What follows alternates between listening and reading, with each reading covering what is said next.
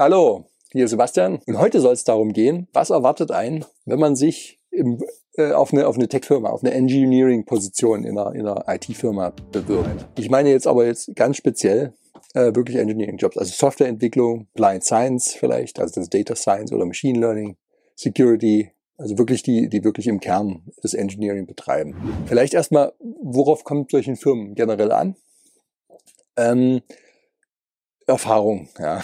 Das haben wir auch schon mal äh, behandelt in einem anderen Video. Braucht man eine akademische Ausbildung, ja oder nein? Oder reicht ein Bootcamp? Kann man sich das alles selber beibringen? Die Antwort ist kompliziert. Ne? Also ich, ich schwöre immer noch auf die akademische Ausbildung, weil man da einfach viele Dinge lernt, auch das auf ein solides Fundament äh, stützt. Aber generell ist es ein Trend zu beobachten bei den Firmen, dass die halt, äh, dass die akademische, also der formale Nachweis, du hast diesen Master oder Bachelor, das ist immer weniger wichtig. Ja, manche Firmen verzichten ganz darauf in der Ausschreibung, das überhaupt zu erwähnen. Das Wichtige ist die Erfahrung. Ja.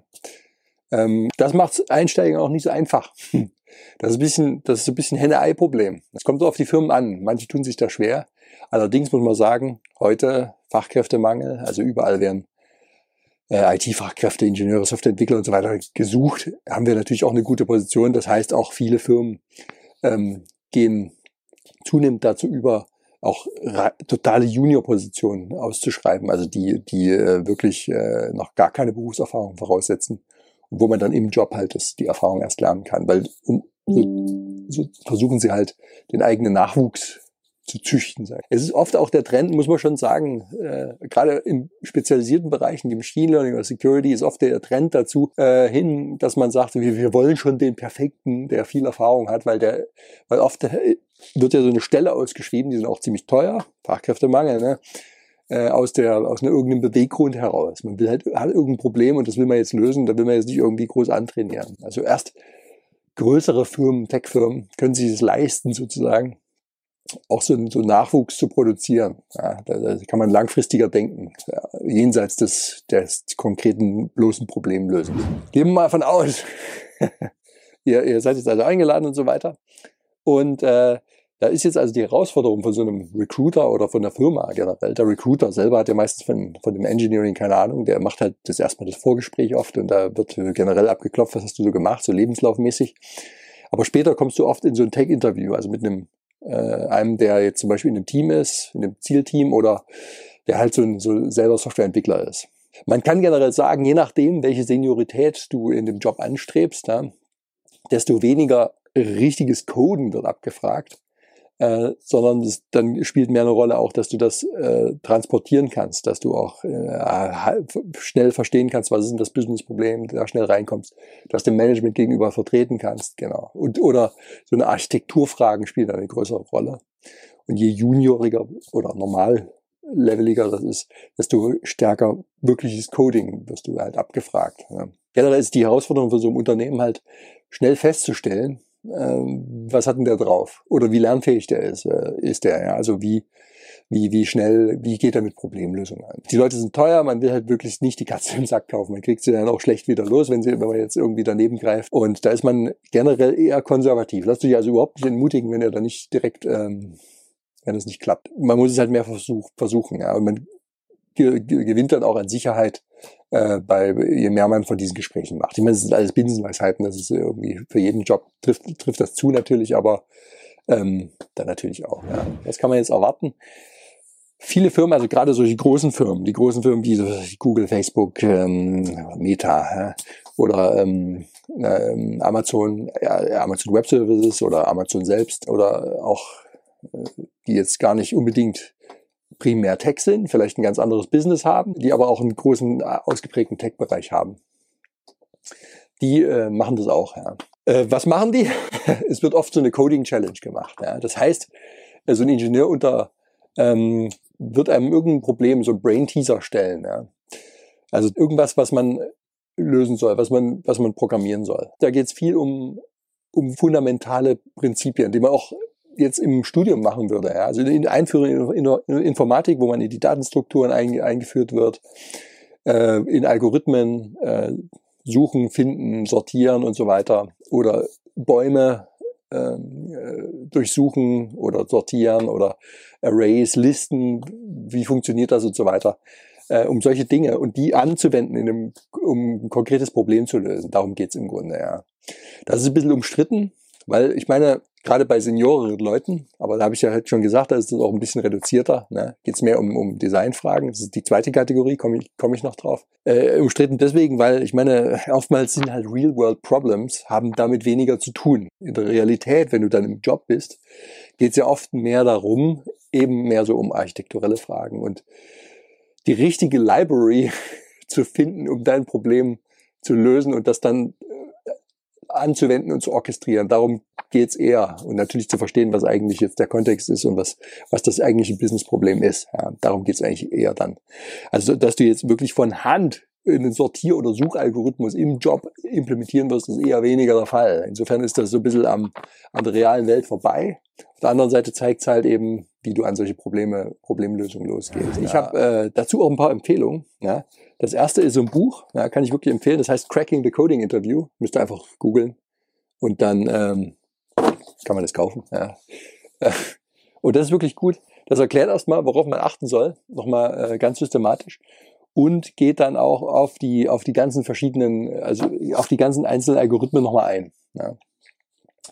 Rekursion zum Beispiel, Logik, Puzzle, Trees and Graphs, also Bäume und Graphen, äh, Linked Lists, Arrays und so weiter. Auch Nebenläufigkeit, Threads und Logs und so weiter. Also äh, sehr umfassend, echt cool, ja. Und es geht auch auf die Designfragen. Das ist der zweite Teil von Fragen, die oft gestellt werden. Ja. Designfragen sind mehr so Architekturfragen. Du hast jetzt irgendwie so einen Webservice, der besteht aus einem Frontend, einem Backend und einer Datenbank.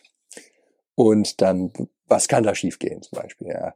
Oder jetzt hast du die große Anforderung, du musst mit großen Lastspitzen umgehen. Also plötzlich kommt, fliegt da Haufen Haufen äh, Requests pro, pro Sekunde rein. Erstmal, wie sieht es von der Security aus? Wie, wie, wie, wie kannst du es schaffen, dass das Ding das damit umgehen kann? Also wie, äh, mit dieser Last plötzlich, also Stichwort Skalierung. Was, was gibt es für Skalierungsarten und wie, wie, wie, wie wirkt sich das auf die Architektur aus? Dann hast du vielleicht zwei Systeme, die eng gekoppelt sind. Äh, wie, wie kann man diese Kopplung verbessern? Zum Beispiel asynchrone Kommunikation, irgendwelche ähm, Warteschlangen, Queues ja, verwenden oder sowas. Wie kann man dann sicherstellen, dass das auch da ankommt? Oder wenn man sowas, sowas wie ähm, Skalierung hat und das, das auf mehrere ähm, äh, Teile auf, auf, aus, auslagert, zum Beispiel bei einer Datenbank, ja. also die Daten auf verschiedene Shards, wie man das auch sagt, aufteilt. Wie bekommt man es dahin, dass das äh, synchron gehalten wird? Oder was gibt es da überhaupt? Gibt es verschiedene Möglichkeiten, wie man das machen kann, wie, wie man die Daten aufteilen kann. Wann nimmt man welche Datenbank? Eine relationale oder eine, eine nicht relationale und so weiter. So eine Zeug. Das sind mehr solche Architekturfragen. Das gibt's auch, ja. Aber jetzt nochmal bei den Coding Challenges, gerade wenn man Junior ist, haben die halt den größten Anteil. Da geht's halt darum, äh, da gibt's erstmal irgendwie eine krasse Frage. Und du wirst am Anfang erstmal überhaupt keinen Plan haben, was soll ich denn da machen, so geil? Wie soll ich das denn jetzt lösen? Am Anfang ist man da erstmal überfahren. Und dann ist es einfach wichtig zu erzählen, dass man schrittweise äh, viel erzählt, was man sich jetzt für Gedanken macht. Wenn man da einfach stumm da irgendwas macht, das ist schwierig für den, für den Interviewer. Der will also sehen, wie du an das Problem rangehst. Das ist die Erwartungshaltung. Also es ist auch nicht schlimm, wenn du es am Ende gar nicht am Ende schaffst. Wichtig ist, diese, diese, diesen Weg, diesen Lösungsweg zu skizzieren und, und dem transparent zu machen, wie du da rangehst. Ne? Und im ersten Schritt würde man da, ohne sich über Optimierung oder irgendwelche Gedanken zu machen, das Problem zu lösen. Ja. Erstmal einen allgemeinen, einen ganz einfachen Algorithmus, so wie man sich, wie man es ein, wie es einem einfällt, äh, aufzuschreiben. Wenn man da nicht drauf kommt, dann ist es auch eine gute Idee, sich erstmal ein Beispiel zu machen und das dann per Hand zu lösen, weil das ergibt einem schon die Intuition für den Algorithmus. Oftmals liegt man da am besten äh, ziemlich nah dran schon. Das ist so, so, so, sowieso generell ganz gut. Weil manchmal, wenn man gleich so abstrakt abspaced, dann kommt man nicht auf die Lösung. Also erstmal so ein Beispiel machen. In dem Zuge auch gleich den Interviewer fragen, sag mal, was sind denn die Voraussetzungen hier? Ist, ist das, ist das äh, erlaubt oder ist es nicht? Also zum Beispiel, ja, kriegst du ein Array und da sind äh, Zahlen drin und äh, du sollst äh, jetzt jeweils die, den Index rausfinden in dem Array von zwei Zahlen, deren Summe ein Zielwert ergibt. Da könntest du fragen, ist es auch möglich, dass die Liste einfach leer ist. Oder ist da immer eine Lösung drin? Also kann es auch sein, dass es keine Lösung gibt oder gibt es mehrere Lösungen. Was sind denn das für Zahlen? Sind das ganze Zahlen? Äh, sind die alle positiv oder und so weiter? Ne? Kannst du, kannst du beliebig, gibt es eine die maximale Größe oder so? Also diese ganzen Rahmenbedingungen kannst du halt abfragen, auch wenn es komplizierter ist. Kannst du, ja. wird's halt, ja, du kommst dann auch drauf, wenn du, wenn du das manuell bearbeitest, kommst du auch auf die Fragen ne, oder auf die Randbedingungen dann. So, dann schreibst du den einfach so, wie du es dir denkst, äh, auf, ganz einfach. Und dann äh, ist, ja, ist ja auch ein Dialog, ne? wird dir der Interviewer schon Hinweise geben.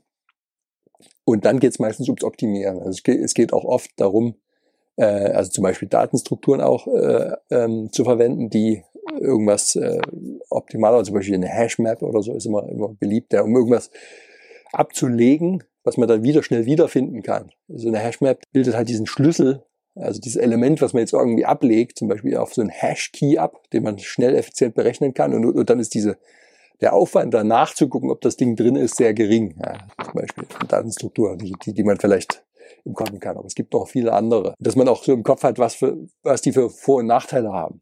Auch so ein Thema. Ja. So, und dann, ähm, um, um optimieren zu können, ist es halt wichtig, erstmal einen Begriff davon zu haben, was von Komplexität. Ja, da gibt's ja dieses, lernt man auch im Studium, äh, dieses O-Kalkül, dass er sozusagen angibt, in welcher, in welcher Größenordnung wächst der Algorithmus, wie, äh, wie aufwendig ist der, in, in Abhängigkeit von, dem, von der Länge des Inputwerts zum Beispiel. Also wenn jetzt zum Beispiel bei diesem Beispiel mit diesen Listen, die du durchsuchst, dann ist halt die, die, die, der Inputwert quasi die, die Länge der Liste, die du da bearbeiten musst. Und dann kann halt ein Algorithmus, gut ist es, wenn der linear ist, also die Laufzeit wächst nur linear mit der Länge der Liste ab. Ähm, nicht so äh, schlechter ist es, wenn es zum Beispiel irgendwie polynomiell ist, quadratisch zum Beispiel. Ne? Oder äh, sehr schlecht ist es, aber manchmal nicht zu vermeiden. Ne? Manchmal sind die Komplexitätsklassen einfach so, die Probleme sind einfach so gelagert, wenn es exponentiell geht. Ne? Und das kann man natürlich noch genauer machen. Also mit dieser Komplexitätstheorie sollte man sich ein bisschen auskennen, dass man auch einschätzen kann, welche, welcher Klasse äh, äh, entspricht in dieser Algorithmus und dann kann man auch finden, Optimierungswege finden. Ne? Das nur mal so ein kleiner Rundumschlag. Ich habe jetzt, wie gesagt, dieses Buch schon empfohlen, das ist wirklich cool. Guckt euch das mal an. Ähm, wenn ihr euch da, das, also ich würde empfehlen, das konkret durchzuarbeiten, wenn man sich auf so ein Interview vor, vorbereitet. Ja. Äh, ist kein Muss, kann auch so klappen. Ne? Ist ja kein Mutigen, man muss nicht so Dinge unbedingt durchmachen, aber gerade wenn es so eine, so eine äh, wirklich renommierte Tech-Firma sein soll, ist vielleicht nicht schlecht. Ne? Und äh, es gibt auch viele Online-Plattformen, wo man das üben kann. Ja, eine davon, und das ist gleich mein nächster Teaser, mein Cliffhanger sozusagen, ist LeetCode. Ja, wird geschrieben L-E-E-T-C-O-D-E. -E, ja, LeetCode einfach googeln. Und das ist eine Plattform, da sind Haufen Probleme drin. Das ist auch erstmal frei, man kann da auch bezahlen, ich kriege von denen nichts, ne? das ist keine Werbung. Aber da sind viele Probleme in dieser Art. Und die kann man halt auch direkt da reincoden in der Sprache seiner Wahl. Und dann ähm, kann man das äh, submitten und dann kriegt man direkt ein, ein Ergebnis. Also auch, und, und zwar auch, das muss korrekt sein. Da werden halt Haufen Testcases drauf, drauf gefahren. Du kannst damit auch selber Testcases spezifizieren. Und dann muss es auch effizient sein. Ja. Weil der auch, wenn, wenn das zu lange dauert, der Algorithmus also nicht optim, also ähm, ja, nicht optimal geschrieben ist ja, oder zu, zu ineffizient geschrieben, dann äh, der hat so ein, so ein Time Limit, äh, dann gibt's äh, dann dauert, braucht er zu lange und gibt's ein Timeout und dann äh, wird der wird die Lösung auch abgelehnt. Ja. Also das ist ziemlich cool, macht auch Spaß irgendwie, kann man sich auch so zu, zu so einer zu so einem Ritual machen, dass man sich einmal, einmal am Tag für eine Stunde, wenn man sich da wirklich intensiv darauf vorbereiten will oder vielleicht auch ein bisschen weniger, äh, sich so ein Problem halt vornimmt und dann lernt man automatisch einen Haufen Zeug. Ne? Und daran merkt man dann übrigens auch so ein guter Test, ob man überhaupt äh, gerne so Probleme löst und ob man, ob Softwareentwicklung überhaupt das Richtige für einen ist. Ja. Auch wenn das natürlich keine Real-World-Probleme sind in, in, der Arbeit dann, aber du hast halt quasi beide Dinge ähm, mit einem Schlag erledigt. Ja.